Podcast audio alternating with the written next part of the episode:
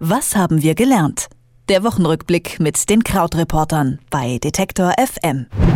Es war das beherrschende Thema diese Woche, die Wahl Ursula von der Leyen zur Kommissionspräsidentin der EU und anschließend Annegret Kramp-Karrenbauers Nachfolge ins Amt als Verteidigungsministerin. Inzwischen sind ein paar Tage vergangen, die erste Aufregung hat sich gelegt und wir haben die Möglichkeit, Resümee zu ziehen und mal grundlegend nachzuschauen, was beinhalten diese beiden Posten eigentlich und wie geht es jetzt weiter.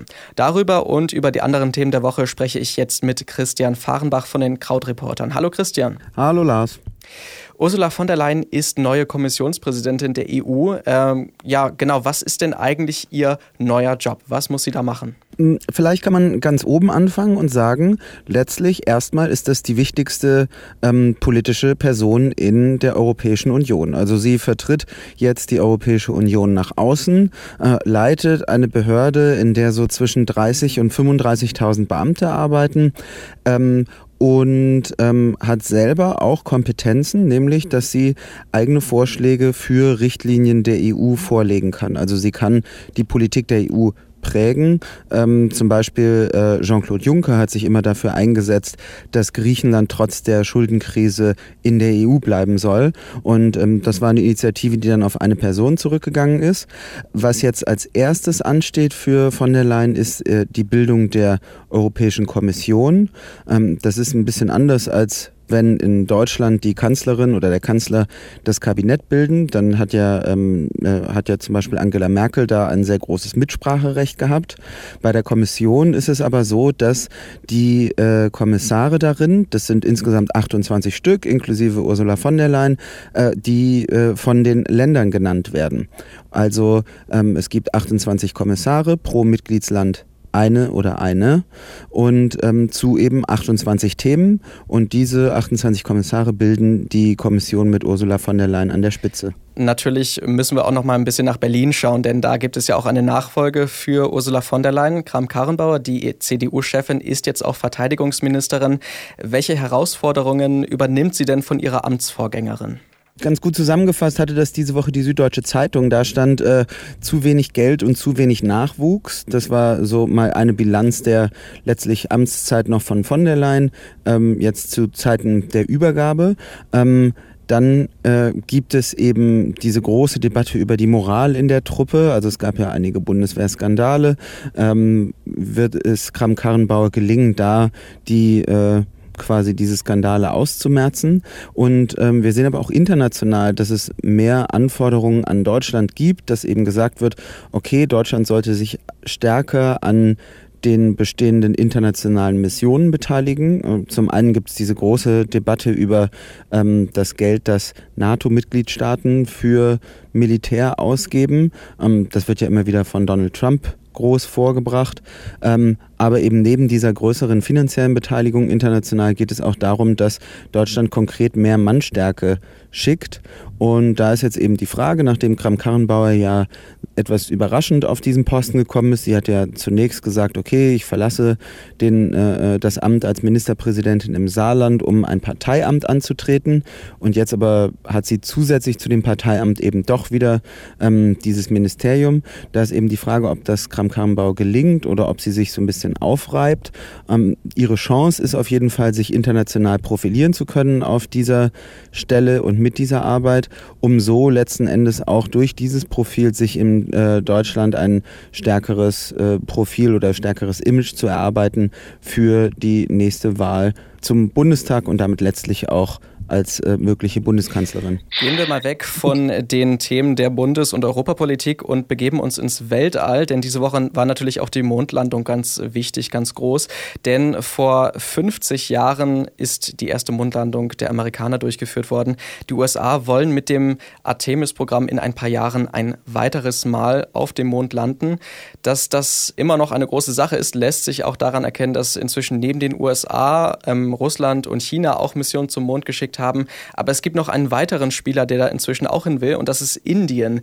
Ähm, was müssen wir uns von dieser indischen Mondmission vorstellen? Ja, also das ist alles richtig. Ähm, vielleicht nochmal zu dieser Historie.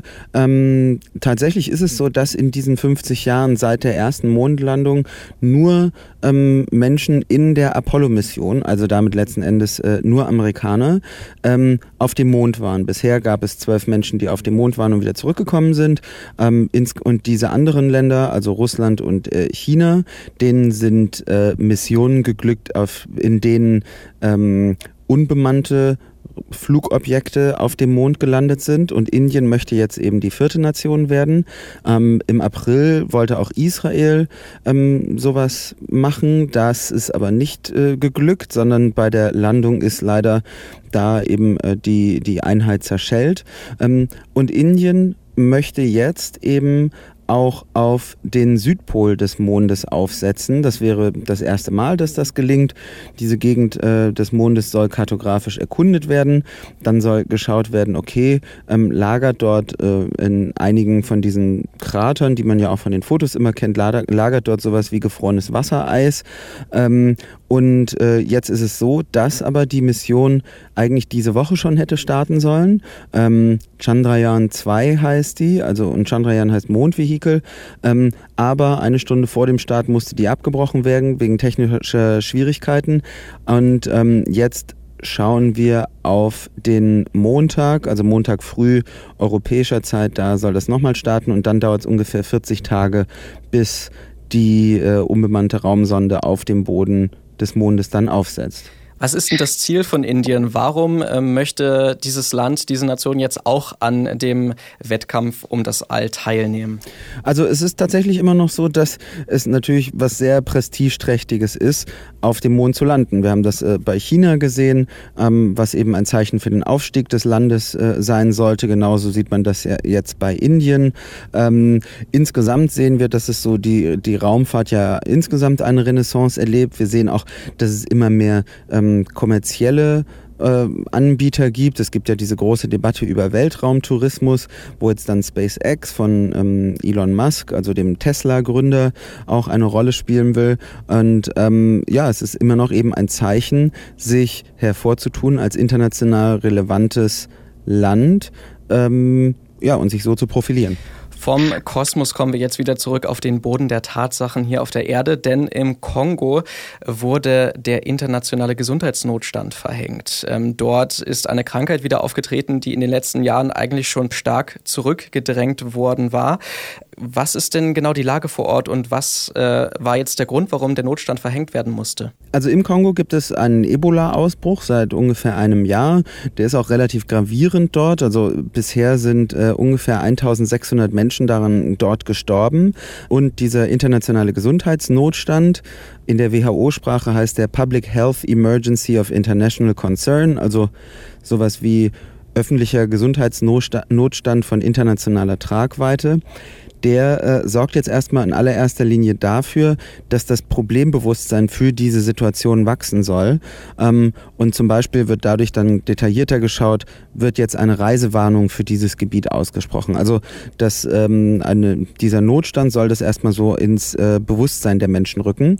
Ähm, wir haben das zuletzt gesehen beim Zika-Virus 2016, dann gab es das auch schon mal bei Ebola und Schweinegrippe 2014 oder ähm, 2009 in Pakistan und Afghanistan, ähm, als dort Polio ausgebrochen war. Ähm, Unterm Strich heißt es jetzt aber erstmal nicht, dass, dass das jetzt eine weltweite Epidemie ist, auch wenn es eben heißt von internationaler Tragweite. Ähm, jetzt gerade im Fall von Ebola im Kongo hat äh, der äh, Vorsitzende des Ausschusses bei der WHO, der eben über das Verhängen dieses Titels entscheidet, ähm, gesagt, aktuell bleibt es bei einer regionalen Bedrohung in der Gegend dort.